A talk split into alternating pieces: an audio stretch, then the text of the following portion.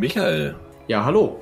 Was ist für dich das größte Ärgernis im ersten Serienhalbjahr gewesen? Das größte Serienärgernis ist für mich die, ich glaube, es war die ZDF-Neo-Serie Deutscher. Ach, lustig, die habe ich nämlich auch.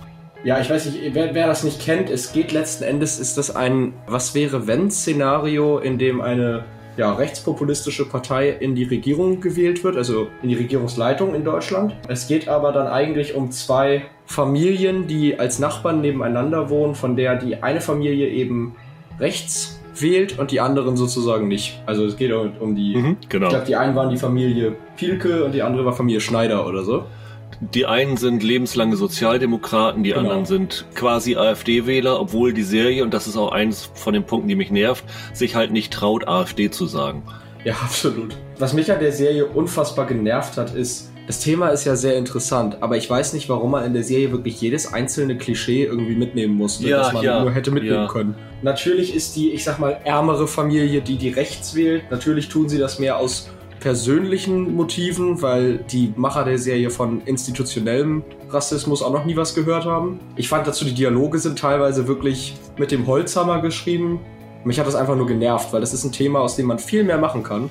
Und äh, jedenfalls mehr als Deutscher. Und dann diese Sachen, die AfD-Wähler, die grillen jeden zweiten Tag, die äh, anderen sind natürlich Vegetarier und äh, da denkst du, oh Kinder, dann ist das AfD-Haus blau angestrichen, das SPD-Haus ist rot angestrichen, sind so Reihenhäuser nebeneinander. Ich habe mich da so drüber aufgeregt und wir haben dieses Jahr ja diese Years and Years gehabt bei Starsplay läuft die. Die zeigt ja so am britischen Beispiel, was passiert, wenn so eine Rechtspopulistin an die Macht kommt. Und das sind Welten zwischen diesen beiden Serien. Ich finde auch, es ist polemisierend, es ist vorhersehbar und gerade mit dem Thema kann und muss man eigentlich mehr machen, weil es hochaktuell ja. ist, als, als dieses, dieses Kleinbürgerdrama da. Genau, und äh, du machst es nämlich automatisch viel, viel spannender, wenn es halt nicht so Klischeefiguren sind, sondern wenn es Leute aus der Mitte der Gesellschaft sind, die plötzlich dann, dann äh, abdriften, wie es in der, in der, Wirklichkeit ja auch ist. Ja. Dass das Spektrum von den Leuten, die Rechtspopulisten erreichen, viel, viel größer ist als diese kleine Ecke, in die die immer geschoben werden. Und das äh, schafft die Serie nicht und das ist dann auch wirklich ein Versagen.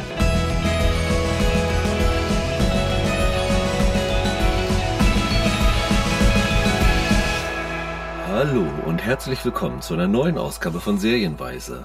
Mein Name ist Rüdiger Meier und ich begrüße ganz herzlich Michael Hille.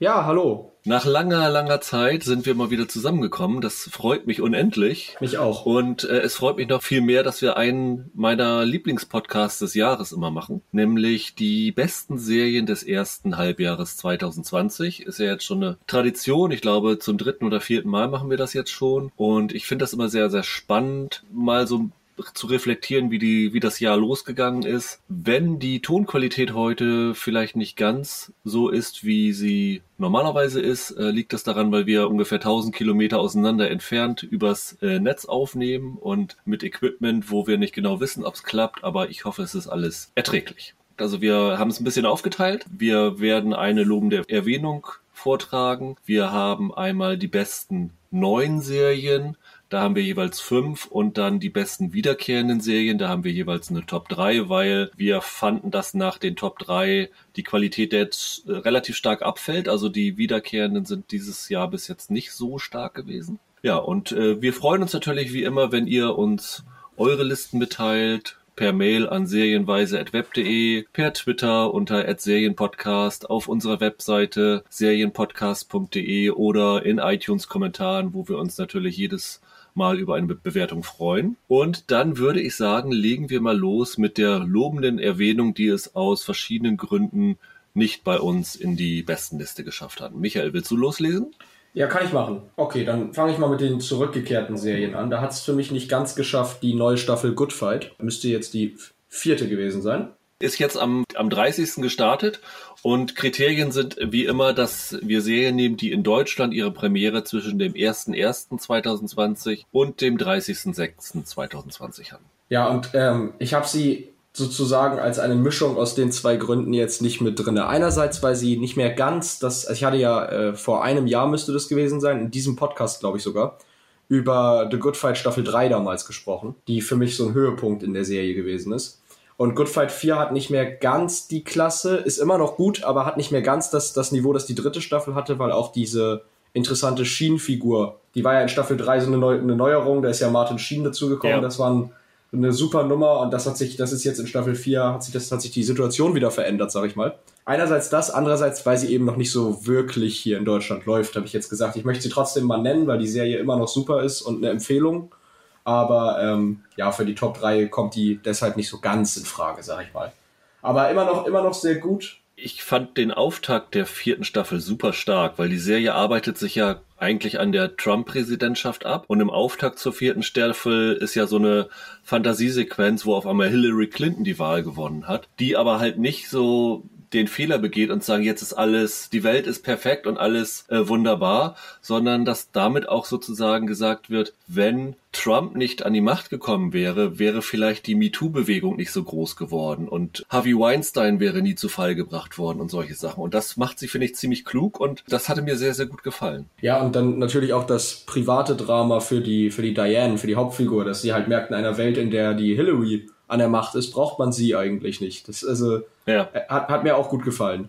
Und wie gesagt, also deshalb Staffel 4, unbedingt schaut euch das an, aber wie gesagt, für meine Top 3 habe ich es jetzt nicht genommen. Ja, meine lobende Erwähnung bei den Wiederkehrenden ist die dritte Staffel von Ozark. Sie hat es bei mir auch nicht ganz geschafft, aber ich war ja nie so ein Fan von Ozark und mit der dritten Staffel hat die Serie mich dann tatsächlich gecatcht, wie man so schön sagt. Also mhm. das war für mich mit Abstand die beste Staffel, weil die Serie auch nicht weiter in dem Trott war, dass der nächste Bösewicht oder die nächsten Gegenspieler immer größer und immer gefährlicher werden, sondern dass jetzt eher so ein interner Kampf ist, so ein Streit zwischen den beiden Eheleuten, wo sie weiter auf dieser Verbrecherschiene bleiben will und er will einfach nur seine Familie in Sicherheit bringen. Und das fand ich unglaublich stark und hat mir sehr, sehr gut gefallen. Also ist für mich die größte Überraschung mit gewesen, weil ich halt mit den ersten beiden Staffeln nicht so richtig warm geworden bin. Und äh, deswegen dachte ich, sollte ich sie zumindest hier mal erwähnen, weil ich es sehr, sehr positiv fand, dass eine Serie sich auch nach zwei Staffeln so weiterentwickeln kann. Mhm. Und sie haben ja jetzt angekündigt, angekündigt, dass die Serie mit der vierten Staffel zu Ende geht, wobei sie die vierte Staffel Madman-mäßig in zwei Teile aufteilen werden. Ich bin sehr gespannt. Also ich freue mich darauf zu sehen, wie die Serie zu Ende gehen wird. Ja, Ozark macht ja im Kleinen so ein bisschen die Entwicklung von Breaking Bad durch und wird immer ein bisschen äh, noch ein bisschen ernster und dramatischer. Mir hat die dritte Staffel auch ganz gut gefallen. Dann dein Platz drei bei den wiederkehrenden Serien. Ja, mein Platz drei bei den wiederkehrenden Serien ist die zweite Staffel Dead to Me die auf Netflix gestartet ist.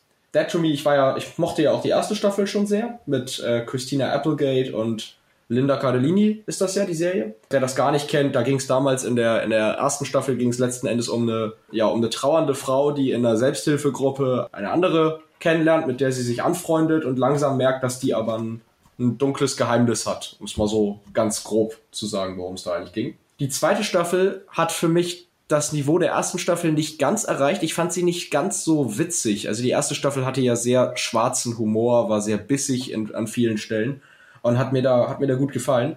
Staffel 2 zieht den dramatischen Plot an. Das hängt mit dem Cliffhanger-Ende der ersten Staffel damals zusammen. Hat aber für mich durchaus, ich sag mal, den, den Charme der Serie in ernstere Territorien rüber, rüber liefern können. Also das hat mir wirklich gut gefallen, dass sie es geschafft haben, das, was an der ersten Staffel sympathisch war oder was man an den Figuren mochte, mit rüberzunehmen, obwohl sie den, den Ton der Serie etwas angepasst haben, etwas ernster geworden sind.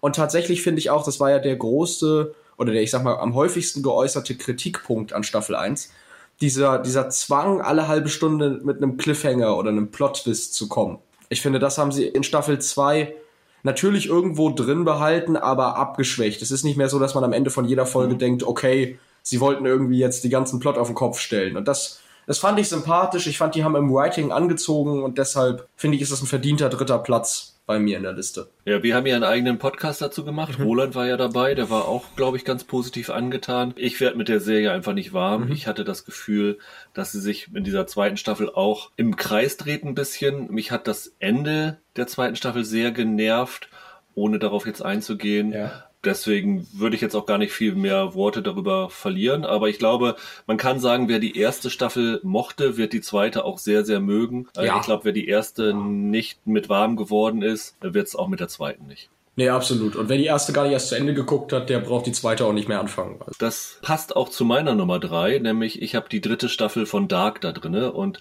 ich glaube, da ist es auch das gleiche. Angucken braucht sich sowieso keiner, der die ersten beiden Staffeln nicht gesehen hat. Und wer die ersten beiden doof fand, wird die dritte auch doof finden. Aber für Leute, die dabei geblieben sind und die Serie toll fanden, fand ich das wirklich bemerkenswert, wie gut die es geschafft haben, das zu Ende zu bringen. Also wir haben ja letzte Woche gerade einen großen Podcast zur dritten Staffel aufgenommen, könnt ihr gerne hören. Da sind uns tatsächlich am Ende im Spoiler-Teil zwei Fehler unterlaufen, die ich jetzt hier aber nicht korrigieren kann und möchte, weil es äh, zu spoilerisch wäre. Ähm, aber es geht um zwei Identitäten, wo wir ein bisschen Steven und äh, ich durch den Wind gewesen sind. Aber ansonsten äh, hat sich da nichts dran geändert dass ich die dritte Staffel weiterhin super fand und das Ende total befriedigend und vor allen Dingen habe ich es nicht erwartet, dass sie es so hinkriegen würden, das in ein rundes Ende zu bringen, dass es Sinn macht, dass es mir Spaß gemacht hat. Und ja, wie gesagt, wer mehr darüber hören will, kann nochmal in die letzte Woche zurückgehen. Du bist nicht mit warm geworden, ne? Naja, ich, also das ist ja kein Geheimnis hier. Ich bin ja kein großer Dark-Fan. Ähm, ich fand die erste Staffel damals in Ordnung und habe da großen Respekt vor, dass man sowas hier mal auf die Beine gestellt gekriegt hat, aber es, es war nicht my cup of tea und Staffel 2 war noch komplexer und äh, hat mir ein bisschen mehr Spaß gemacht, aber insgesamt ist es einfach nicht meine Serie und ich habe Staffel 3, ich habe es jetzt gern geguckt und gesehen, wie sie es zu Ende bringen, aber es ist nicht, es, es wird nie meins sein. Das ist einfach das, also muss ich einfach ehrlich sagen muss ja auch nicht jede Serie jedem gefallen. Dafür gibt es ja so viel Auswahl. Also wenn's wenn jede Serie für jeden wäre, dann würden wir überhaupt nicht mehr fertig werden. Eben, dann bräuchten wir das hier auch gar nicht machen. genau, so sieht's aus. Deine Nummer zwei, Michael. Ja, meine Nummer zwei ist die, ich glaube schon im Januar bei uns gestartet, ist die vierte Staffel Rick und Morty. Auf TNT-Serie läuft das bei uns immer? Genau, ich glaube, sie haben's nachts um vier, glaube ich, parallel zur US. Ja Ausstrahlung äh, im Original gebracht, später dann auf Deutsch. Und ist es auch schon auf Netflix gestartet mittlerweile? Ich oh. glaube, oder kommt, entweder ist es schon gestartet oder kommt jetzt demnächst. Ja, ja. also zu Rick und Morty selber, denke ich, brauche ich nicht mehr viel sagen. Wer da jetzt noch nicht von gehört habt, dann wo wart ihr die letzten Jahre? ja, nein, ist einfach so. Rick und, Rick und Morty ist eine geniale Zeichentrickserie mit extrem subversivem, dreckigen, parodistischen Humor für, für Fans für Zurück in die Zukunft, Matrix, Terminator bis hin zu, weiß ich nicht, irgendwelchen 50er Jahren B-Movies wie Tarantula oder so ist da alles dabei. Zur vierten Staffel kann ich nur sagen, die ersten ein, zwei Folgen gehören für mich zu den schlechtesten der ganzen Serie. Und da habe ich gedacht, oh Gott, oh Gott, weil man hat ja nun gerade, ich glaube, 70 Folgen oder so von den Machern bestellt. Also zig Staffeln sind da ja irgendwie auf einmal geordert worden. Und wirklich am Anfang habe ich gedacht, oh Gott, wenn das so weitergeht. Aber es ging nicht so weiter. Es kommt später sogar eine Folge, die für mich zu der, ja, zu den zwei oder drei besten Folgen der Serie zählt. Und trotz dieser paar Schönheitsfehler, die die ersten paar Folgen hatten, ist es immer noch eine ganz starke Serie. Wie gesagt, diese eine Folge, da geht es um einen, das kann man kurz erzählen, da geht es um einen Story Train. Das war absolut genial. Da landen Rick und Morty in einem Paralleluniversum an Bord eines Zuges und stellen irgendwann fest, dass es sich um einen Storytrain handelt, um eine Art Visualisierung, wie man Drehbücher aufbaut. Visualisiert an einem Zug. Aha. An dessen Bord sind sie. Und da gibt es zum Beispiel eine Stelle, wo gerade nichts mehr passiert und Rick sagt, oh je, dann muss ja jetzt was passieren. Und dann taucht aus dem Nichts vollkommen sinnlos quasi ein, ein seltsames Monster auf und dann brüllt Morty, was ist das denn? Und dann ruft Rick, oh no, it's a plot device und so ein Kram. Und ähm, die Dialoge in der ganzen Folge handeln halt davon, dass sie, dass sie sich an einem, äh, also an narrativer Struktur abarbeiten. Wie, wie strukturiert man eine Geschichte? Dann gehen sie natürlich durch drei große Waggons, weil jede gute Geschichte ein Dreiakter ist und so weiter. Das, das, war, das war wahnsinnig gut und die Auflösung dieser Folge gehört zu dem Besten, was die Autoren da bisher abgeliefert haben. Und allein der Folge wegen hätte ich die Staffel aufgenommen, aber es ist auch so wieder für Rick und Morty-Fans eine starke Staffel, bei der man sich halt von den ersten Folgen nicht trüben lassen darf. Also es ist, es wird besser und es erreicht zwischendurch auch wieder Pickle Rick-Humor. Das muss man sagen. Also es ist ganz, ganz großes Tennis. Rick and Morty ist wahrscheinlich mit Bojack Horseman zusammen die so Animationsserien, die ich sag mal, wo das Fundament von South Park und Simpsons gelegt worden ist für so erwachseneren, clevereren Humor, das nochmal eine Schraube weitergedreht haben. Ja, absolut. Also gerade gerade äh, Rick und Morty ist halt auch vor allem für Leute interessant, die, wie ich jetzt gerade an dieser Storytrain-Folge versucht habe zu erklären, auch interessiert sind, wie funktionieren Geschichten eigentlich, weil Rick und Morty einen starken Meta-Humor hat, der dann, wenn sie zum Beispiel eine Folge über Terminator machen, dann veralbern sie nicht nur die Kultsprüche wie Hasta la Vista Baby, sondern sie schauen auch, was hat diese Terminator-Filme, was macht die im Kern eigentlich aus, wie, wie sind die aufgebaut?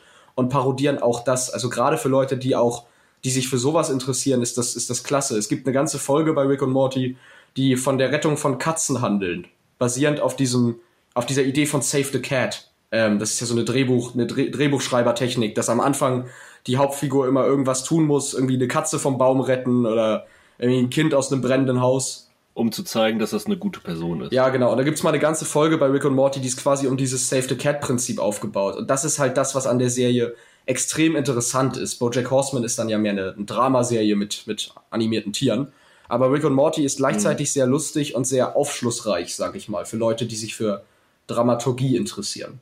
Ja, meine Nummer zwei ist wie Dark auch ein Finale, nämlich die vierte Staffel von The Good Place, die oh ja. tatsächlich wie immer so unterm Radar bei uns gelaufen ist. Auf einmal kam sie dann bei Pro7 Fun, glaube ich, äh, ist dann auch bei Join jetzt zu sehen. Ich hatte sie schon vorab auf Englisch gesehen und mir ging es am Anfang so wie dir bei der vierten Staffel von Rick and Morty. Ich hatte ja schon bei der dritten das, das Problem, dass die Serie irgendwie so nicht so richtig in Quark kam und in der vierten tritt sie ein bisschen auf der Stelle teilweise rum du denkst ja, ihr wollt doch jetzt langsam auf ein Ende hinarbeiten ihr müsstet jetzt eigentlich ein bisschen mehr Dynamik reinbringen in das Ganze. Das dauert ein bisschen. Die Staffel ist, glaube ich, auch wieder nur so 13 Folgen und ich würde fast sagen, dass es sechs Folgen, sieben Folgen dauert, bis so das große Finale eingeleitet wird, bis die Serie so wieder ihren Drive entwickelt. Aber ich muss sagen, mit dem Finale hat die Serie mich wieder so sehr versöhnt. Also die Serie hat sich ja immer schon dadurch ausgezeichnet, dass sie diesen Humor einerseits haben, andererseits aber auch diese extrem philosophischen Konzepte reinbringen. Ja. Und in der vierten Staffel, ohne zu spoilern, was sie machen, geht es großenteils darum, was es bedeutet, ein Mensch zu sein und was das ausmacht. Es ist ja zum Beispiel schon sehr, sehr früh aufgebaut worden, dass der Michael, dieser Dämon, sich ja danach sehnt, menschlich zu sein. Und das wird so am Anfang der Staffel ein bisschen betrachtet, wie er halt versucht, immer menschlicher zu werden und was das eigentlich bedeutet. Aber mit diesem Finale geben sie halt so eine kluge Antwort darauf, was es bedeutet, menschlich zu sein, dass du dir denkst, wow, also hier hat sich jemand wirklich super viele Gedanken gemacht obwohl sie, so wie ich das in Interviews mit Michael Schur gelesen habe, das immer spontan mit jeder Staffel entwickelt haben. Also, dass sie nicht von vornherein wussten, ich fange jetzt damit an und ich will jetzt am Ende zu diesem Ziel kommen und das alles hier erklären, sondern das haben sie sich erst vor dieser Staffel entwickelt. Und ich fand das einfach so stimmig zu diesem gesamten Konstrukt der Serie und ähm, mich hat die letzte Folge, ist ja eine Doppelfolge, die hat mich sehr, sehr berührt und ich fand das wirklich toll, wie sie liebevoll mit diesen Figuren umgegangen sind und auch für jede Figur ein passendes individuelles Ende geschaffen haben. Und ich habe lange keine Serie mehr gehabt, die mich so wohlig und gleichzeitig so betrübt zurückgelassen hat wie die vierte Staffel von The Good Place.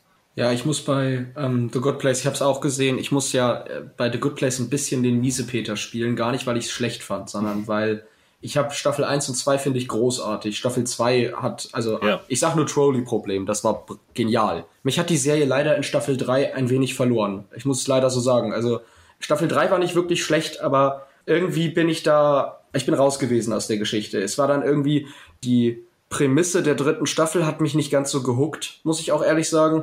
Und ich war dann irgendwann raus und ich bin nie wieder richtig reingekommen. Ich finde auch, dass Staffel 4 im, im Writing und in, in der, sowohl im Humor als auch in der Emotionalität zugelegt hat, wieder im Vergleich zu Staffel 3.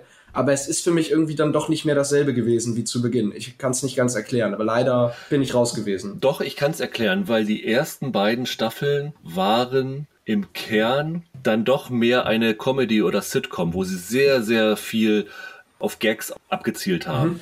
Und in der dritten Staffel haben sie angefangen, sich mehr auf die Figuren zu konzentrieren und mehr so menschliche Geschichten zu erzählen. Ich fand auch, dass die dritte Staffel mit Abstand die schwächste von allen Vieren waren. Kann auch verstehen, dass du dann da rausgekommen bist. Ich fand, sie hatte am Ende dann den Dreh gekriegt. Das ist ja halt das Problem oder einerseits das Problem, andererseits aber auch die Qualität von The Good Place, dass sie halt ein unfassbares Tempo ja. gebracht haben, was so die Geschichte erzählt. Also andere Serien hätten mit dem, was The Good Place teilweise in zwei Folgen erzählt, ganze Staffeln gefüllt. Und die jagen da mit einem Affentempo durch. Das ist wirklich irre. Und natürlich habe ich dann auch Verständnis dafür, wenn sie sich dann mal vergaloppieren mit dem, weil sie halt so viel Plot durchrütteln. Aber das Schöne daran ist, dass das halt nach zwei, drei Folgen wieder dann hinweg ist, weil sie wieder gleich was ganz Neues anfangen. Mhm. Und deswegen finde ich es nicht so schlimm, wenn mal zwei, drei Folgen wirklich langweilig dabei sind. Und mich haben dann einfach diese Figuren so, also ich habe die so lieb geworden, dass ich das wirklich toll fand, wie sie das zu Ende gebracht haben. Und ich habe es dann halt verziehen, dass es halt nicht mehr so dieser äh, starke Humor ist wie in der ersten oder zweiten Staffel. Ja, ich glaube, mit der Erklärung kann ich mich anfreunden. Also Staffel 1 und 2 waren für mich Humor und Philosophie perfekt ausbalanciert und Staffel 3 und 4 sind, haben sich ein bisschen mehr in eine Richtung verschlagen und das war fürs Feeling bei mir nie wieder dasselbe. Das ist einfach mein Problem gewesen. Aber es ist trotzdem eine starke Serie, die viel mehr Leute gucken sollten. Deine Nummer 1, Michael. Ja, meine Nummer 1 ist auch eine Serie, über die ich schon viel geredet habe, die aber hier der, mit der letzten und dritten Staffel erst im Januar auch gestartet ist. Und zwar ist das die dritte Staffel von The Deuce, das, das große Finale der Serie. Ich glaube, über The Deuce habe ich hier schon viel geredet, daher nur noch so viel. Das ist eine Serie von David Simon und George Pelikanos, die ja von der Geschichte der Pornoszene im, in New York erzählt, vom Aufstieg der Pornokinos und bis hin zur Entwicklung der VHS-Kassette. Die Serie spielt insgesamt, jetzt wo man sie ganz kennt, über ein Jahrzehnt, beginnt 1973 in der ersten Staffel, die zweite Staffel müsste 1978 gespielt haben und die dritte dann eben 1983. Also ich kann, ich kann über The Deuce gar nicht mehr viel sagen. Die Serie ist, ich fand sie, ich fand die erste Staffel großartig. Ich fand, als alle dann bei der zweiten Staffel gesagt haben, sie ist schwächer, fand ich die fast noch besser. Und die dritte Staffel, wo es jetzt in die 80er geht und die Serie dann auch tonal nochmal ein bisschen anderen Drive bekommt. Ich fand's wieder großartig. Ich habe das Finale genossen wie sonst was. Ich war tatsächlich sehr, sehr wehmütig, als es vorbei war, weil, wie du eben bei Good Place gesagt hast, ich viele dieser Figuren und den, den Stil der Serie und das, das Ganze drumherum, ich habe einfach so viel an der Serie lieb gewonnen, dass das Finale, das ich jetzt natürlich nicht spoilern will, aber das so ein bisschen so eine Art Recap durch die Serie ist, es hat mich einfach sehr wehmütig, sehr nachdenklich zurückgelassen.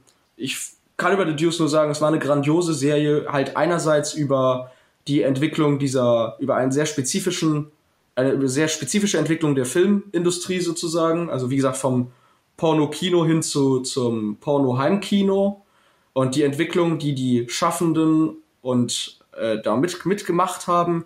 Und es war, eine, es war eine grandiose Serie über das Leben in New York also New York wurde quasi mitporträtiert tatsächlich. Also so der, der Strich und das Barleben und da war viel Tolles drin. Die Zeit, in der man als Tourist noch besser nicht nachts durch New York gehen sollte, gerade so Times Square Gegend, weil da halt wirklich so Rotlichtviertel noch war alles. Ganz genau, ja. Und ähm, der Look der Serie war immer großartig. Ich, äh, Maggie Gyllenhaal, James Franco haben sich die Seele aus dem Leib gespielt teilweise. Und es war auch eine tolle Serie, muss man ja mal erwähnen bei The Deuce, über Feminismus gewissermaßen. Also weil die hm. Rolle von der Gyllenhaal eben sich versucht als, also versucht als Frau in dieser Industrie ihren femininen Blick auf das Thema Sex und Pornografie einzubringen und andere Frauenfiguren zerbrechen an dem, was ihnen da angetan wird oder was sie da mit sich machen lassen also wie gesagt, für mich ein, für mich ein Serienmeisterwerk in drei Staffeln und die dritte Staffel hat mich mehr als zufriedengestellt. Ich war vollkommen begeistert. Ich muss sagen, ich habe die ersten vier Folgen gesehen, fand die auch gut. Komischerweise, obwohl ich wirklich The Deuce sehr, sehr mochte. HBO hatte halt nur die ersten vier Folgen als Screener zur Verfügung gestellt und als die Serie dann sieben, acht Wochen später dann endlich kam, bin ich einfach nicht dazu gekommen, die Serie zu Ende zu gucken. Sonst wäre sie vielleicht bei mir auch da drauf. Aber irgendwie hatte ich dann nicht so den riesen Drive dafür, das zu tun. Ja, ich, manchmal hat man das, ne? Also das ist, kann ich, kann ich total verstehen. Aber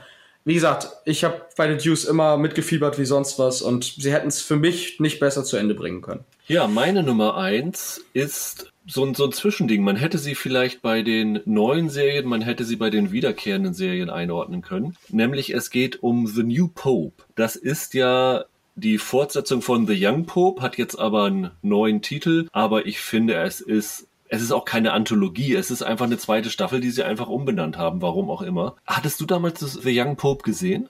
Ja, habe ich gesehen. Also irgendwann, ich habe es nachgeholt irgendwann.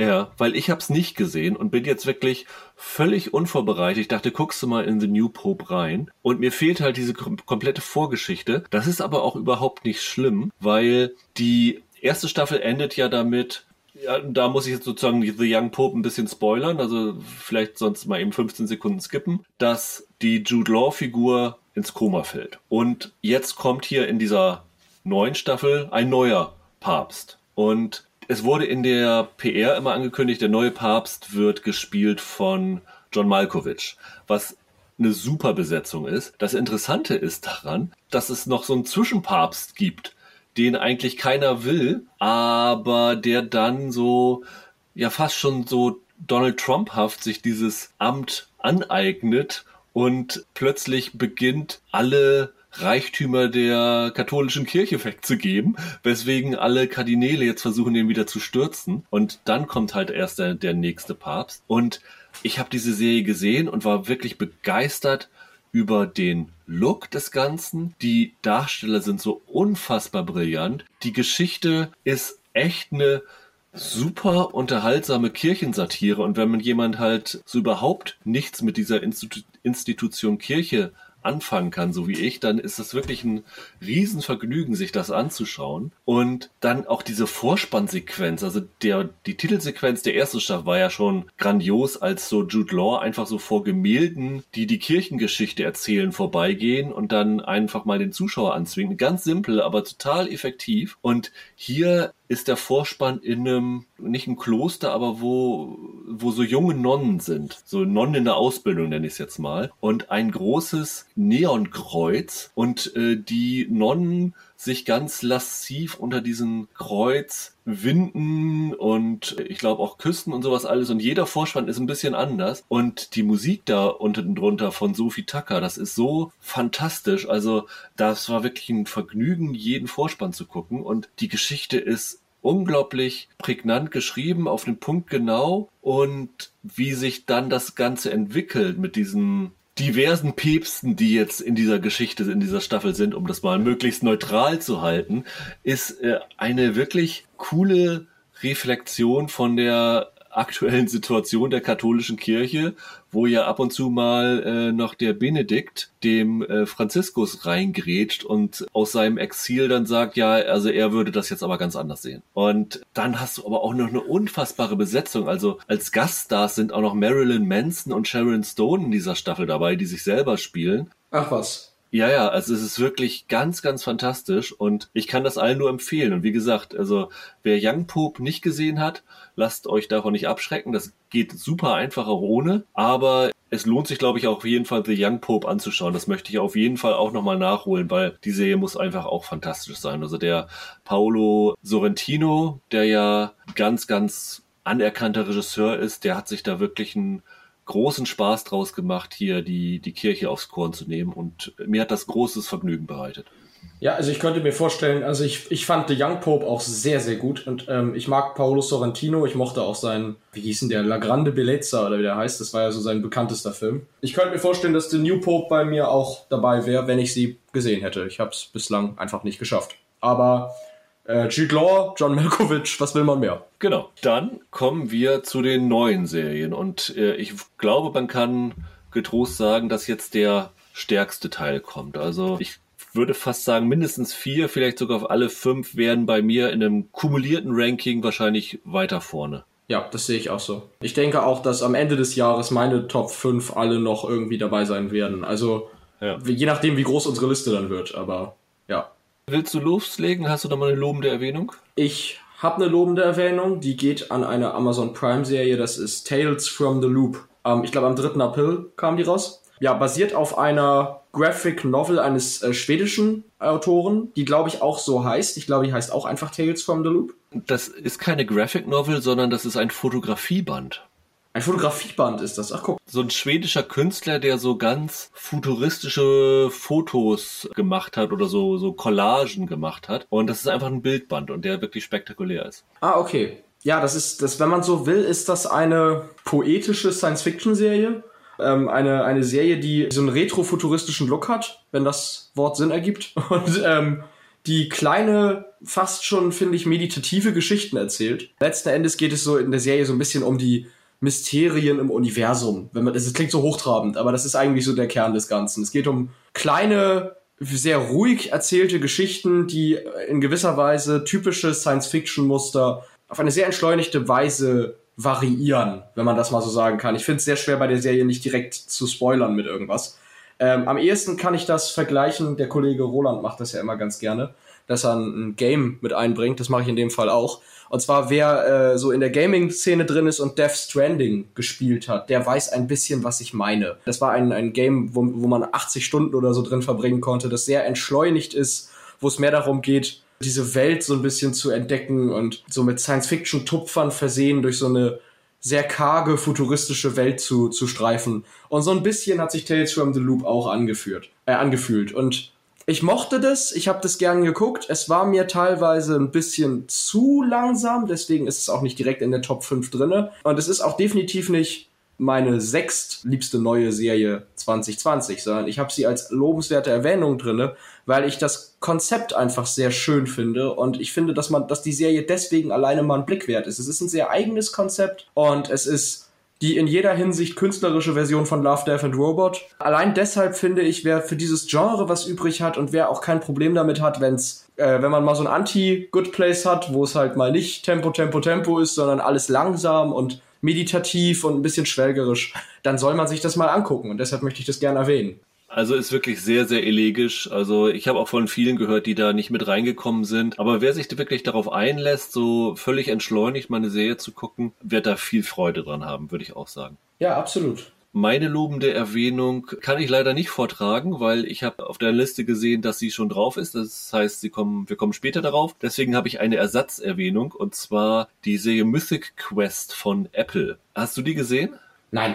Das ist ja so eine, geht so ein bisschen in die Silicon Valley Schiene, also hinter den Kulissen, diesmal jetzt nicht einer Softwarefirma, sondern einer ja, doch indirekt auch wieder Softwarefirma, aber in diesem Fall einer Gaming-Firma. Die machen halt so ein großes Rollenspiel dort und ähm, haben so einen ganz egozentrischen Typen, der dahinter steckt und ganz eigene Charaktere. Und das ist eine ganz kleine Serie und trotzdem muss man sagen, für das, was Apple dieses Jahr abgeliefert hat, was im Großen und Ganzen wieder sehr enttäuschend für mich war, ja. Äh, ist das mit vielleicht die beste gewesen. Und da hat man wirklich Spaß dran. Es sind halbstündige Folgen. Äh, sie haben wirklich kreative Einfälle. Es gibt in jeder Folge einige Lacher dabei und ähm, das macht einfach Spaß, sich das runterzugucken. Und ähm, also wer tatsächlich mal ein Apple Probe-Abo abschließen will oder sich ein neues Gerät kauft und das dabei hat, dem würde ich tatsächlich empfehlen, gönnt euch mal Mythic Quest. Also da kann man fünf Stunden lang gute Laune bei haben und ein bisschen Spaß bei haben.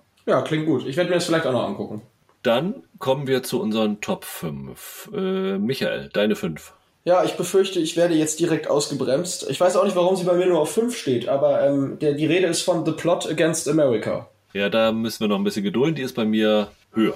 Ja, das habe ich mir schon gedacht. Dann kann ich loslegen mit meiner 5, es sei denn, du hast die The Mandalorian. Nein, da kannst du gern loslegen. Gefühlt ist die Serie schon uralt, aber da Disney Plus bei uns ja jetzt erst im März, glaube ich, gestartet ist, genau. hat sie es halt für die erste Halbjahresliste hat sie die Qualifikation geschafft. Und ja, wir haben schon öfter drüber geredet, deswegen würde ich jetzt hier auch nicht viele Worte drüber verlieren. Es ist einfach eine wunderbare, kleine, vergnügliche Space-Western-Geschichte, die richtig Laune macht und eigentlich so ein bisschen die Antithesis zu dem ist, was sie mit den Star Wars Filmen zuletzt richtig verbockt haben. Also für mich war ja der neunte Teil ein absolutes Desaster, den habe ich gehasst. Und mir hat The Mandalorian einfach viel Spaß gehabt. Das ist eine kleine Geschichte. Es sind halbstündige Folgen, also halbstündig, 37 Minuten meistens. Es passiert eigentlich nicht viel, aber die Figuren sind unterhaltsam. Baby Yoda ist natürlich echt ein Glücksgriff gewesen. Diese, diese Western-Anleihen, das ist halt dieser Rückkehr zum Space-Western, finde ich super. Es ist eigentlich das, im Star Wars-Universum, was so die alten Star Trek-Serien ausgezeichnet hat. Es gibt so einen roten Faden, aber die Folgen können auch für sich stehen. Und äh,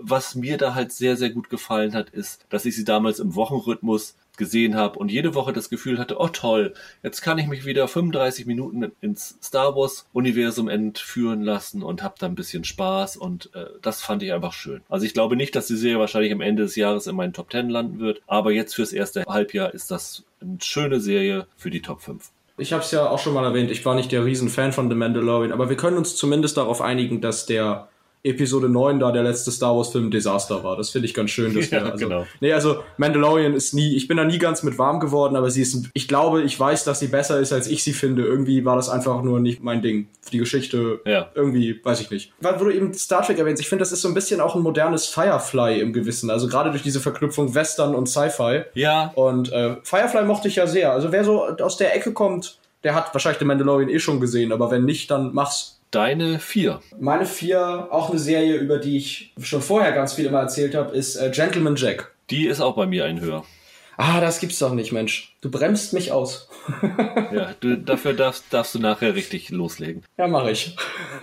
ich habe auf der vier Little Fires Everywhere. Ah, okay. Mhm. Hast du die? Nee, ne? Nein, nein.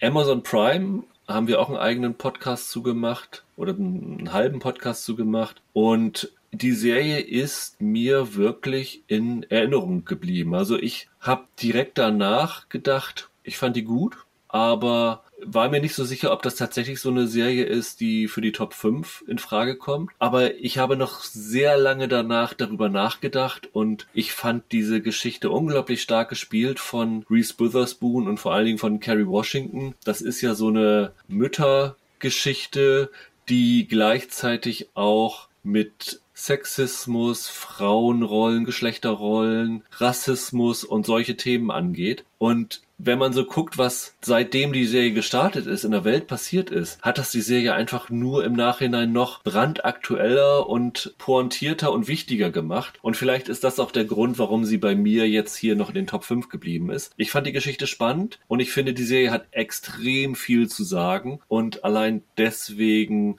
ist sie eine Serie, die man wirklich sich anschauen sollte. Ja, ich habe sie leider nicht gesehen. Ich kann leider noch nichts dazu sagen. Bin aber sehr interessiert. Also ich möchte auf jeden Fall noch das noch gucken. Aber wie gesagt, bislang leider. Ich habe dieses Jahr leider vieles noch nicht mitnehmen können. Ja, also ich, ich fand es wirklich, wirklich klasse, wie halt so die ganzen Aspekte von Mutter, sein aufgegriffen werden und welche verschiedenen Formen es gibt äh, von Adaptivmutter, biologische Mutter im Konflikt, dann ist ein Abtreibung spielt da mit rein, ähm, dieser Sorgerechtsprozess, der da im Hintergrund so als Klammer mitgeführt wird.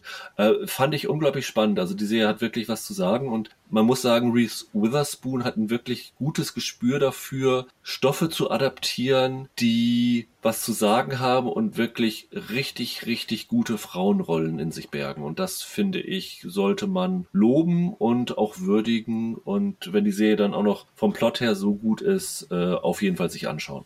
Dann deine drei, Michael. Ja, meine drei. Das ist für mich eine der besten deutschen Serien seit langem. Und eine, die in, äh, im höchsten Maße auch, ich, ich, ich äh, spiele ja gern und gehe gern ins Theater, die auch das befriedigt hat gewissermaßen.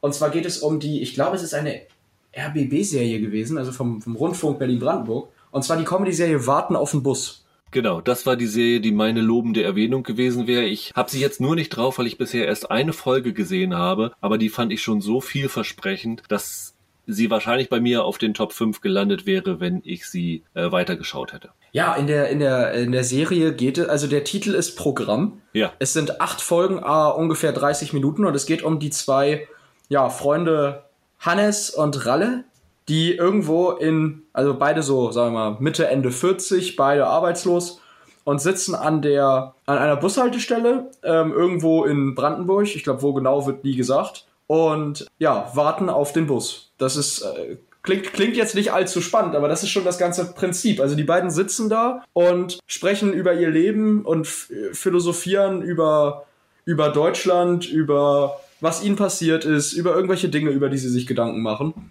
Und ja, und so doof das klingt, sitzen dann da und warten auf diesen Bus. Und es ist eine der, vom, vom Konzept einfach schon eine extrem eigenwillige Comedy-Serie. Es ist tatsächlich so ein sehr eigenes Konzept, wie sowas wie Tatortreiniger auch gewesen ist. Also einfach ein sehr originales Setting. Und äh, komplett in Berliner Sprech gedreht, muss man dazu sagen. Und ja, ich, also jede Folge ist wahnsinnig witzig und gleichzeitig steckt da immer echt was hinter. Also da kommen teilweise sehr tiefgründige Gedanken von den beiden, die sie dann aber schnell wieder abtun, um dann doch lieber über irgendwas Banales zu reden. Das hat wirklich eine Schönheit in der Art, wie diese Dialoge geschrieben sind und hat mich extrem begeistert. Ich hätte nicht gedacht, als ich von dem Konzept gehört habe. Ja, es freut mich sehr, dass äh, du auch Tatortreiniger einbringst, weil das war das Erste, was ich gedacht habe. Das hat natürlich thematisch nicht viel miteinander zu tun. Nee, nee. Aber von der Stimmung her fand ich das auch den naheliegendsten Vergleich. Das ist irgendwie so ein bisschen lakonisch, es ist ganz ruhig erzählt, es ist sensationell gespielt, also die ja. Schauspieler haben wir noch nicht erwähnt. Die, die beiden werden gespielt von Ronald Zerfeld und Felix Kramer. Felix Kramer, der ja bei Dogs of Berlin dabei war, wo ich dachte, uh, aber hier hat er mich wirklich begeistert. Und dann kommt noch dazu, dass es eigentlich so die dritte wichtige Figur Jördes Triebel ähm, spielt. Eine Busfahrerin, ist das richtig? Ja. Ja, ne? Und diese Bushaltestelle, also ich habe, wie gesagt, ich habe nur die erste Folge bisher gesehen. Ist die noch aktiv überhaupt? Nee, nee, nee. Das ist die Endhaltestelle einer Buslinie, wo der Bus, ich glaube, ja, aktiv, aber der Bus fährt da halt fast gar nicht mehr. Also nur ganz selten mal, dass der dann noch durchkommt. Und ich, ich fand das so stimmig beobachtet und das, die Serie hat auch wirklich viel zu sagen. Absolut. Über, ja, nicht nur das Leben auf dem Land, aber äh, das Leben in strukturschwachen Gebieten und wie man trotzdem sich irgendwie da so eine, so eine Lebensfreude behalten kann. Ich finde, diese beiden Figuren sind so, die, die lassen sich einfach nicht unterkriegen, würde ich es vielleicht so formulieren. Und das fand ich wirklich toll. Und ganz großartig fand ich auch in der ersten Folge am Ende den Abspann, weil in dem Abspann sind Fotos von ganz verschiedenen Bushaltestellen, die alle einen ganz anderen Charakter haben. Und das fand ich so toll. Also, oh, das fand ich total faszinierend, welche Vielfalt es gab und was diese Bilder eigentlich auch aussagen. Ja, absolut. Und weil ich eben noch äh, Theater erwähnt habe, das Ganze basiert ja sozusagen auf einem alten Theaterstück Warten auf Godot. Genau. Ich glaube von Samuel Beckett. Ein fantastisches Theaterstück, dessen Inhalt man so zusammenfassen kann, es passiert gar nichts und das sogar gleich zweimal, wo halt auch zwei Männer da sitzen und auf einen, auf einen Godot warten der dann und äh, da die warten und, und re für reden und philosophieren über ihr Leben und kurz vor der Pause kommt dann jemand und dann sagen sie, ah, hey Godot, schön, dass du da bist, aber er ist es halt nicht. Und die zweite Hälfte des Stücks warten sie dann halt wieder, bis wieder jemand kommt, der halt auch nicht Godot ist. So ein bisschen ist es hier ja auch, weil die warten halt auf einen Bus, der nie so wirklich kommt. Das ist eigentlich nur, das ist ein Vorwand. Es geht eigentlich nur darum, dass man hier zwei starke Figuren sitzen hat, die über all das sprechen, was ihnen einfach mal so in den Sinn kommt. Und genauso viel, weil du eben sagst, die Serie hat viel zu sagen, genauso viel wie das, was sie sagen, über Deutschland verrät, über, ähm, wie du sagst, ja, Leben auf dem Land nicht, aber auch über die Kluft zwischen Stadt und Land, vielleicht kann man das sagen, das, das spielt auch eine große Rolle. Gleichzeitig sagt es auch unglaublich viel über diese zwei Figuren. Ohne dass man sie ja je woanders kennenlernt als an dieser Bushaltestelle, kriegt man am Ende der acht Folgen, hat man ein sehr umfassendes, komplexes Bild dieser zwei Personen. Und das finde ich ausgezeichnet in der Art, wie das geschrieben ist. Also wirklich Hut ab vor den Autoren. Ganz tolle Serie aus Deutschland. Ich bin mir auch relativ sicher, dass wenn ich die Serie zu Ende geguckt habe, dass sie gute Chancen hat, am Ende des Jahres in meinen Top Ten zu landen. Also die erste Folge hat mir sehr, sehr viel Freude bereitet. Ja, ich denke auch. Das ist eine Serie, über die wir nochmal sprechen werden. Die Nummer drei, die haben wir vorhin kurz schon erwähnt, weil du sie auf vier hattest, Gentleman Jack. Ja. Ich glaube, sie ist im Januar bei Sky gestartet. Genau. Ich hatte sie damals verpasst und habe sie jetzt in Vorbereitung hier für diese Liste gesehen, weil ich so viel Positives drüber gehört hatte und ich war wirklich schwer begeistert. Also, da du sie auch hattest, willst du kurz erzählen, worum es geht? Kann ich machen. Gentleman Jack, ich, ich glaube, lass mich lügen, aber hatte ich die nicht sogar in meinem, in, in meiner Folge damals, wo wir über die Serien, auf die wir uns am meisten freuen, 2020 gesprochen haben? Ich, ist gut möglich, ja. Ich hatte mir die ja so reingeschummelt, weil ich sie eigentlich schon letztes Jahr gesehen habe. Und es geht um, wie heißt sie nochmal? Ann Lister heißt sie doch, ne? Ann Lister, genau. Eine, eine wahre historische Figur, die genau. ja, man kann vielleicht so sagen, als erste notariell verbürgte äh, lesbische Frau in die Geschichte eingegangen ist, weil es gibt Dokumente darüber, dass sie eine andere Frau geheiratet hat. Genau. Die äh, heißt, glaube ich, auch Anne, ne? Anne Walker. Genau, die kommt hier auch vor. Und ihr Vermächtnis ist quasi, dass sie ihr Leben in Briefkorrespondenzen oder in Tagebüchern festgehalten hat. Und das genau. so Unmengen an Material sind, dass hier die äh, Sally Wainwright, die ja eine großartige britische Autorin ist, die ja unter anderem Happy Valley, genau. diese grandiose Krimiserie geschrieben hat, dass sie halt so viel Material hat, um ihre Lebensgeschichte zu erzählen. Ja, ja, genau. Und ähm, die Serie ist um diese Tagebucheinträge und Briefe herum gebaut und ich glaube äh, irgendwie, was hatte ich vorab gelesen, über vier, über vier Millionen äh, Wörter steht, ist, ist das insgesamt.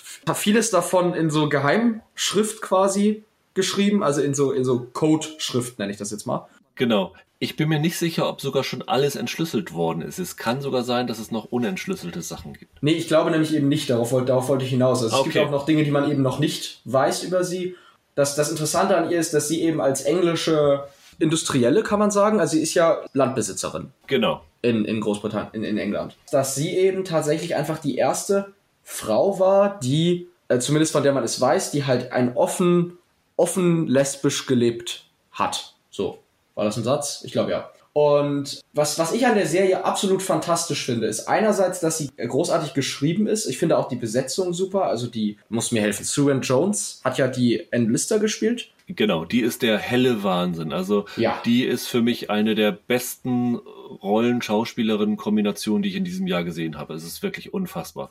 Ja, absolut. Und ich finde auch die äh, Anne Walker-Darstellerin, ich glaube Sophie Wandel, wenn ich mich jetzt nicht genau ähm, finde ich, finde ich großartig. Also, Gentleman Jack ist, ist großes Schauspielkino und auch, es ist einfach eine wahnsinnig interessante historische Geschichte, über die ich vorher nichts wusste. Ich hatte von der Frau noch nie gehört, bis ich die Serie gesehen habe. Es war dann auch ein bisschen, im, natürlich im sehr viel kleineren Maße jetzt, aber wie damals bei Tschernobyl, dass ich nach jeder Folge angefangen habe, zu googeln und nachzurecherchieren, was alles, was ich finden konnte über ihr Leben und über, über die tatsächliche Geschichte von ihr ja, so bei historischen Stoffen, ich liebe das, wenn eine Serie das mit mir macht und allein deshalb habe ich die halt auch in der Top 5 drin. Es ist so ein bisschen von der Geschichte her, erinnert es an Poldark, weil es ja auch so ein, also die hier ist im, spielt im Jahr 1832, sie beginnt dann auf ihrem Land, gibt es halt einen riesen Kohlevorkommen und dann versucht sie halt in diese Männerdomäne Kohleabbau einzusteigen. Und äh, bei Poldak ist es ja auch so, dass da auch so Industrie ist und, und er da auch so Konflikte hat. Aber das hier ist nochmal für mich um Längen besser, weil das hier ist keine, in Anführungsstrichen, blöde Soap-Opera, sondern ist eine unfassbar unterhaltsame Geschichte und die äh, ist auch so mit so einem Augenzwinkern erzählt. Und äh, das nicht nur im übertragenen Sinn, sondern auch wörtlich, weil die äh, Anne Lister nämlich auch zwischendurch mal die vierte Wand durchbricht und den Zuschauer anguckt und anzwinkert, so ähm, Fleabag-mäßig. Und das hat mir auch viel Freude gemacht, diese Serie zu gucken. Also ich hätte die so in einem Rutsch weggucken können. Ja, hat mir damals auch sehr gut gefallen. Ist schon lange her, aber ich fand sie klasse. Dann darfst du mit deiner Nummer zwei weitermachen. Die lief bei uns, meine ich, noch gar nicht mit deutscher Synchro, aber hat äh, Sky hat sie auf jeden Fall schon mit Untertiteln gezeigt. Und zwar ist das die Dramedy Run äh, mit Dom Hall, Gleason und Merritt Weaver in den Hauptrollen. Genau, Merritt Weaver von äh, Unbelievable. Genau. Hast, hast du die gesehen, die Serie? Welche jetzt? Run? Run, ja. Ja, äh, also ich habe die ersten vier oder fünf Folgen gesehen, war extrem angetan davon, habe mich aber nicht getraut, sie hier auf die Liste zu packen, weil das auch so ein Fall ist, wo ich sie leider noch nicht zu Ende geschaut habe. Okay. Und ich so viele Kritiken äh, und Meinungen gehört habe, die gesagt haben, die Serie schmiert dermaßen ab nach vier Folgen oder fünf Folgen, dass ich dachte, bevor ich das nicht gesehen habe, traue ich mich nicht, die auf so eine Liste zu setzen. Okay. Ja, man muss sagen, Run legt natürlich einen Blitzstart hin. Also ich finde die, die Pilotfolge war für mich die beste Pilotfolge dieses Jahr. Bislang. Ja, kann ich mich anschließen. Und ich hatte bis vor kurzem noch gar nichts davon gewusst, dass äh, die offenbar nach hinten raus nicht so dolle ankommt. Ähm, wenn man es vorher nicht weiß, dann, also mir wäre es nicht aufgefallen. Ich fand die von Anfang bis Ende super. Ich glaube, sieben Folgen sind's. Und worum geht's? Da habe ich mir jetzt ein bisschen einen Bock mitgeschossen, dass ich die hier drauf habe, weil jetzt muss man erstmal erklären, was das, was das eigentlich ist. Und oh, das ist eigentlich ganz, ganz simpel. Ja, das ist, äh, ja, es wird mehr schwierig zu erklären, was so richtig klasse daran ist. Das ist eine Serie über, ja, ein, ein Ex-Paar, wenn man das so sagen kann. Ruby und Billy heißen die beiden. die sich nach langer Zeit wieder begegnen an Bord eines Zuges. Naja, es ist ja nicht so, dass sie sich da wieder begegnen, sondern es ist ja so, die sind längere Bekannte und haben verabredet, wenn der eine dem anderen eine SMS mit dem Wort Run schickt genau. und der andere mit dem Wort Run zurückschreibt, dann lassen sie alles stehen und liegen, treffen sich in der Central Station in New York und äh, fahren eine Woche quer durch Amerika und entscheiden sich dann nach dieser Woche, ob sie für immer zusammenbleiben wollen oder sich nie wieder sehen wollen. Und das ist jetzt 25 Jahre, würde ich einfach sagen, her, dass sie sich das letzte Mal gesehen haben. Ja, so 17 bis 25 Jahre ungefähr, genau. Und äh, jetzt gehen sie halt gemeinsam auf dieses Abenteuer und äh, die äh, Merritt Weaver Rolle, die hat ihren Ehemann und ihre Kinder zurückgelassen und die Domhnall Gleeson Rolle, da wird am Anfang nicht ganz so klar, weil wir die Geschichte durch ihre Augen sozusagen erstmal erzählt bekommen, was ja. er aufgegeben hat. Also irgendwie, was wir nur mitkriegen, ist, er hat irgendwie wohl Probleme in seinem Business gehabt und äh, die beiden fliehen halt sozusagen vor Sachen, die sie an ihrem Leben stören und überlegen jetzt, ob sie gemeinsam ein neues Leben aufbauen wollen. Ich hatte jetzt versucht, um diese, um diese ganze Geschichte mit dem Run noch rumzureden, aber genau, äh, es ist auch Billy, muss man dazu ja sagen, der ihr das Run als erster schickt. Also er ist der, der, der das anstößt, diese, diese Zugfahrt, die mhm. sie dann machen. Und das ist in der Serie dann auch später ein großes Thema noch, also was ihn auch dazu bewogen hat, sich jetzt dazu zu entscheiden, dass sie diese, diese Fahrt antreten. Und die Serie spielt danach ja fast größtenteils an Bord dieses Zuges von den beiden, die, wie sie da eben über ihr mögliches neues Leben sozusagen sprechen. Das ist ja eigentlich, muss man so sagen, es spielt eigentlich genau wie Warten auf den Bus, ist das Setting recht äh, klar, recht, es ist immer dasselbe Setting. Was an Run absolut großartig ist, ist das Writing. Ich finde, die Dialoge sind gleichzeitig extrem witzig. Also es gibt es gibt diese eine Stelle, ich weiß gar nicht mehr in welcher Folge das ist, deswegen weiß ich auch nicht, ob du es gesehen hast, wo es um die um das Zug WC geht. Ich weiß nicht, wenn ihr das nicht sagt, dann kommt es später noch. Ich glaube, es war später, ja. Und die wirklich die Dialoge und wie exakt, also wenn man oft Zug gefahren ist, man kennt diese Situation. Die fangen halt damit an, dass sie sie beobachten halt um das um das WC herum. Wer geht da wer geht da hin, wer wer kommt wer kommt wieder und so weiter.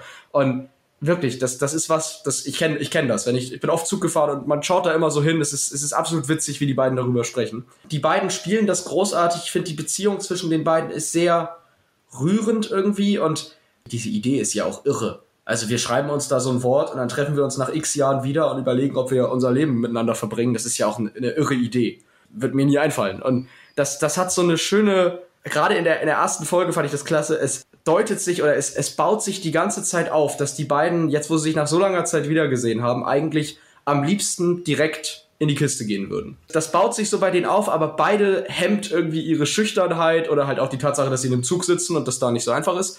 Und also ich weiß nicht, was, was für tolle Situationskomik die Waller-Bridge da aus diesen, aus diesen Situationen rausholt, das hat mich umgehauen. Und die letzte Folge finde ich dann auch extrem emotional, weil man diese, also so sehr diese Planspiele, die sie aufwerfen über ihre Zukunft, mitentwickelt hat im Kopf, dass es dann sehr bewegend ist, wenn man sieht, was, wofür sie sich tatsächlich entscheiden. Und das, also ich fand's toll. Also man muss doch mal kurz klarstellen, es ist keine Serie von Phoebe Waller-Bridge. Sie war in der Produktion ja. beteiligt, aber die Showrunnerin ist Vicky Jones. Das ist ihre langjährige Kollaborateurin, die, glaube ich, ihr Theaterstück damals inszeniert hat. Ja. Ähm, aber die Serie hat halt viele Punkte, die auch zum Beispiel Fleabag hat. Also sie ist halt ein sehr, sehr wilder Genre-Mix, würde ich mal mhm. sagen. Mhm. Also du hast einerseits diese Romanze, dann hast du so eine Dramageschichte, es ist teilweise extrem witzig, äh, es kommen dann noch Thriller- und Action-Elemente rein.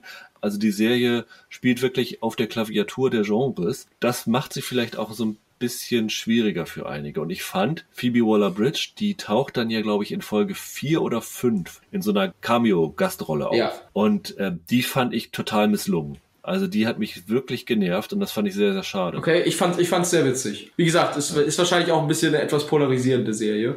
Aber was mir an, an der gefällt, ist halt, dass sie ein Szenario aufwirft, das ja so eine, ja, so eine, so eine Vorstellung ist, so eine was wäre, wenn ich das einfach mal tun könnte, wenn ich jetzt alles hinter mir lasse und mit einer alten Jugendliebe irgendwie durchbrenne. So, das ist ja der, der, mhm. der Kern dahinter. Und das wäre, ich, ich, für die allermeisten, die über sowas mal nachgedacht haben, es ist ja in der Regel eine recht schlechte Idee. Und ich finde es einfach schön, dass die Serie für einmal durchspielt, warum das eine richtig schlechte Idee wäre. Und man, also, wie gesagt, ich finde es super, aber ist wahrscheinlich auch sehr polarisierend.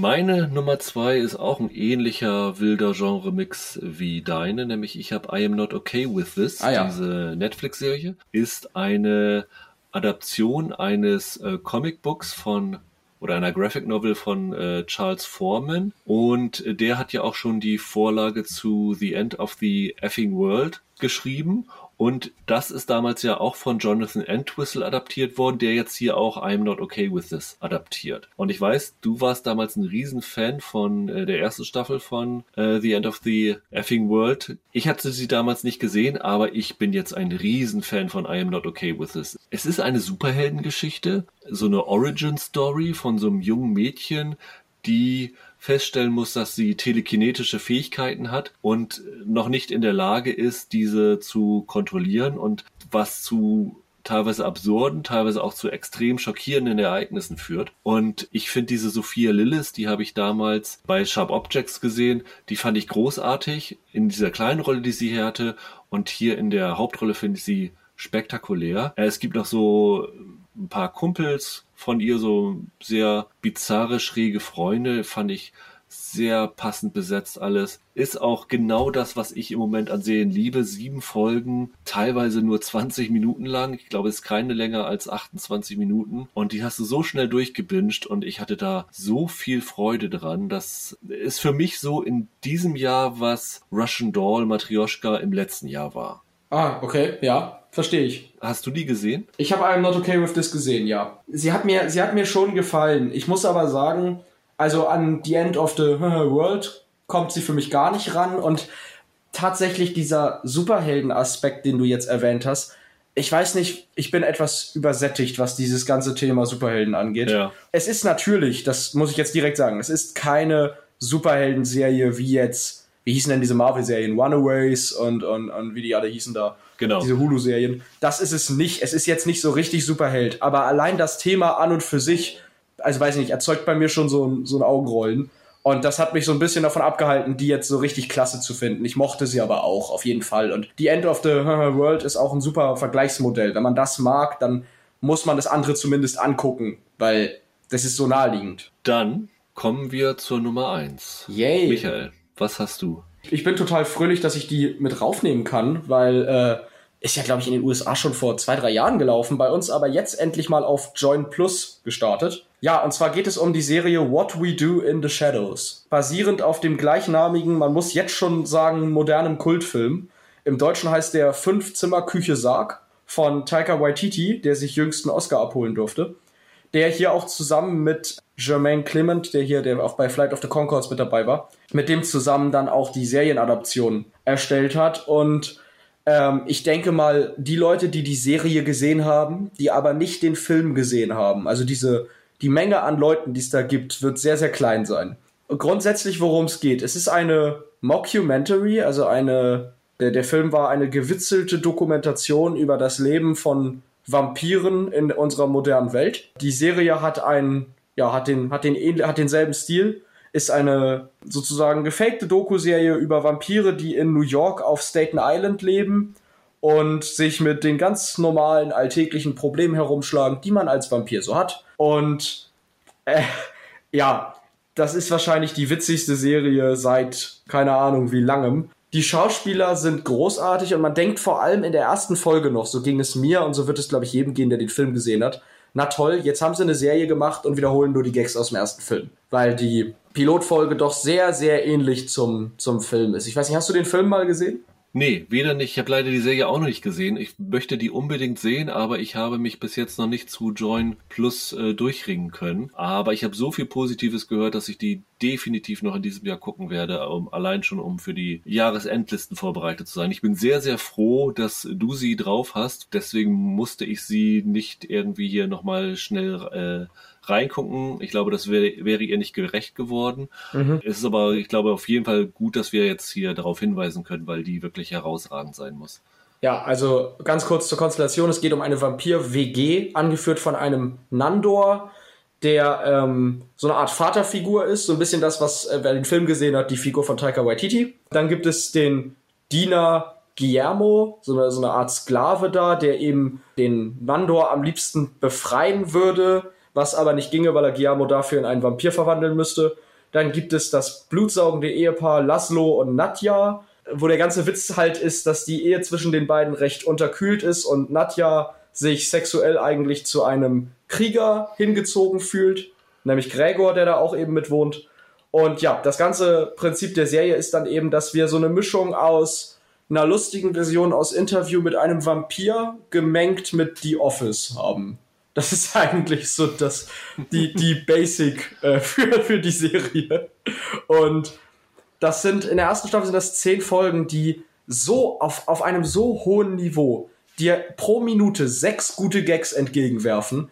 Und äh, du, du musst eigentlich jede Folge mehrfach gucken, weil du vor Lachen immer drei Gags verpasst hast oder so. Und dann haben die eine Hülle und Fülle an coolen Gaststars und Auftritten, von denen ich keinen einzigen spoilern möchte, weil jeder einzelne ist einfach unglaublich lustig, wenn er dann auftaucht. Gleichzeitig jongliert die Serie mit sehr tragischen Elementen. Also zum Beispiel diese Geschichte von diesem Sklaven Diamo, der im Film noch eine Frau war und jetzt in der Serie zu einem Mann geändert wurde, die Rolle.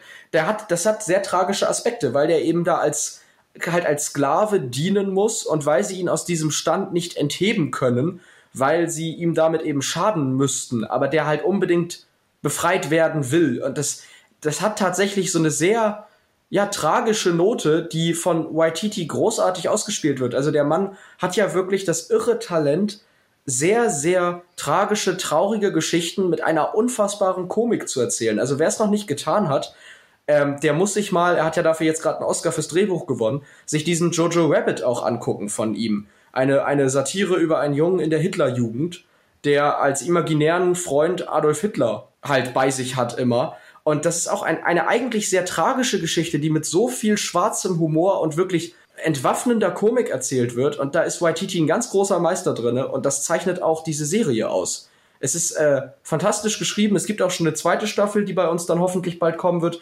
Die ist noch großartiger, wenn das überhaupt möglich ist. Ja, für mich die beste Comedy-Serie, glaube ich, seit, keine Ahnung, ewig, also schon seit Ewigkeiten. Das klingt auf jeden Fall gut. Also, ich, wie gesagt, ich muss es unbedingt nachholen. Also, die es steht bei mir ganz, ganz oben auf der Liste. Dann kommen wir zu The Plot Against America, nämlich meine Nummer eins, deine Nummer fünf. Ja. Ich hatte das damals im Podcast ja schon angekündigt, dass der bei mir die beste Serie war, die ich bisher gesehen habe und es hat sich bisher nichts geändert bei mir, weil das, was gerade in den USA abgeht, macht es einfach nur noch brandaktueller und nur wichtiger. Und ich hatte es ja damals im Podcast schon gesagt, ich fand die ersten zwei Folgen sind ein bisschen Arbeit. Man braucht ein bisschen, um da reinzukommen. Äh, es ist sehr langsam erzählt. Man hat das, also ich sag mal, die, die eigentliche Story, nämlich die Geschichte eines alternativen Amerikas, wo im Jahr 1942 Charles Lindbergh der Flieger und äh, Nazi-Sympathisant zum Präsidenten wird und die USA in ein faschistisches Regime abdriften. Bis das losgeht, dauert es zwei Folgen. Und diese ersten beiden Folgen sind halt wichtig, damit das Ende effektiv ist. Aber am Anfang denkt man sich, oh, wann geht das denn hier jetzt endlich los? Soll das jetzt so ewig weitergehen? Aber wenn man sich da über die ersten beiden Folgen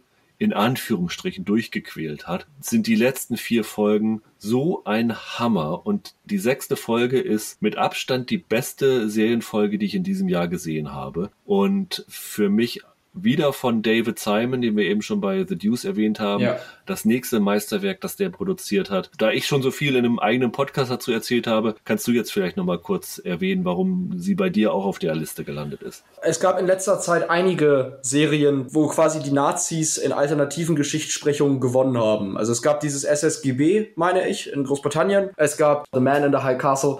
Es gab das öfter mal und ähm, The Plot Against America basiert ja auf einem Roman vom ich glaube sogar Pulitzerpreis, Pre äh, Philip Roth. Man kann zu der Serie nur sagen, ich finde Folge drei bis sechs sind absolut großartig und auf einem Niveau der besten David Simon Sachen. Also The Deuce hatte ich ja vorhin gesagt, liebe ich. Ich, ich finde ja auch Show Me a Hero ist ja auch so ein geniales Ding von dem. Also der hat, der hat ja ganz viele tolle Sachen gemacht. Der einzige Grund, warum ich die halt nicht in den äh, weiter oben habe, ist halt, dass bei mir diese ersten zwei Folgen ja, die sind notwendig, aber sie waren ein bisschen zäh. Also man musste, ich musste mich da ein bisschen entlanghangeln, um dann zu dem richtig guten Stoff zu kommen, sag ich mal. Ja, deswegen ist es bei mir ein kleiner Abfall, aber das ist eine Serie, die auf fantastische Art und Weise das aktuelle Amerika reflektiert und die USA zeigen gerade, dass die Serie da definitiv einen Punkt hat in dem, wo, was sie da, was sie da erzählt. Und ich, ich glaube, als, als es losging, wann lief die bei uns im, im März, ne? Ich meine ja, sie kam irgendwann im Original und ähm, dann kam sie noch später in der deutschen Version. Ich glaube, Deutsch kam sie erst im Juni dann. Ah ja, okay. Auf jeden Fall ähm, ist das die Serie, die zurzeit am besten den amerikanischen Zeitgeist reflektiert und dazu halt in einem historischen Setting gewissermaßen, das extrem klug durchdacht ist. Das Problem bei diesen Alternativgeschichten ist oft, dass man sich das anguckt und denkt, na ja, Leute, also das ist eine nette Idee, aber das hat nicht, das hat weder Hand noch Fuß. Also das ist bei Man in the High Castle für mich zum Beispiel so ein großes Problem. Dass ich verstehe, dass das ist halt das die Prämisse, aber so richtig historisch verständlich finde ich nicht, wie es zu der Situation kommen konnte. Auch gemessen an dem, was sie dann erzählen. Und ich finde, bei dieser Serie versteht man absolut, warum das für heute eine Gültigkeit und eine Relevanz hat, aber eben auch, warum das historisch, das ist historisch schlüssig, dass sich das hätte so ereignen können, von A bis Z. Und das, das finde ich wirklich faszinierend an diesem Konzept. Und das, der Roman ist übrigens auch großartig. Wer den nicht gelesen hat, das ist wirklich ein ganz, ganz, ganz starkes Stück Literatur. Das hatte ich damals im Podcast auch schon erzählt. Was für mich so Alternate Reality auszeichnet, ist, dass es wirklich nur ein ganz kleiner Schritt weg ist von dem, was in der Realität passiert ist. Ja. Und äh, dass man wirklich dann sehen kann, wie haarscharf wir damals daran vorbeigeschrammt sind, dass es wirklich so hätte kommen können. Du hast gesagt, es reflektiert so das heutige Amerika. Das Besondere ist ja, dass Philip Roth diesen Roman 2004 geschrieben hat ja. und man jetzt denken könnte, so jetzt hat David Simon dieses Rohmaterial des Romans genommen und ihn jetzt so geformt, dass er auf Donald Trump passt. Nee, Nein. ist überhaupt nicht so. Ja. Es ist fast eine 1 zu 1 Adaption, die nur zufällig halt äh, so aktuell auf Trump passt. Das war ja auch sein Grund, warum er das nach mehreren Ablehnungen dann gemacht hat, gesagt hat, ich adaptiere das jetzt. Es passt halt so, dieser Roman passt so punktgenau auf das Amerika unter Donald Trump. Es ist, es ist Wahnsinn und also äh, es ist für mich nicht nur die beste Serie des ersten Halbjahres, sondern definitiv die wichtigste Serie des ersten Halbjahres.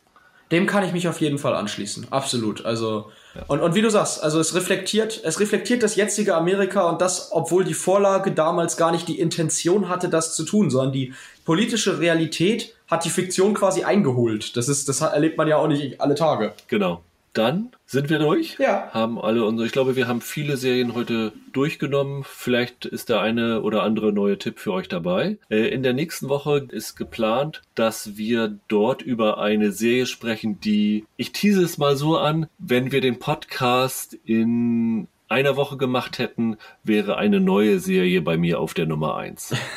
äh, so viel dazu. Mhm. Und äh, dazu wollen wir auch noch über die Serie Cursed bei Netflix reden. Da kann ich noch nicht zu sagen, ob sie Kandidat für meine Topliste ist. Ich habe noch nicht reingeschaut. Aber das soll nächste Woche das Thema mit Roland sein. Bis dahin danke ich dir erstmal, Michael, dass du wieder dabei bist. Ich hoffe, es klappt jetzt demnächst wieder öfter mit uns beiden. Ja, absolut. Ich freue mich auch, dass ich mal wieder dabei war. Also sehr schön es hatte externe Gründe, sagen wir es mal so, warum äh, es vorher nicht eine ganze Zeit geschafft hatte. Richtig. Dann wünsche ich allen eine schöne Woche und wir hören uns dann nächste Woche wieder. Macht's gut. Ciao.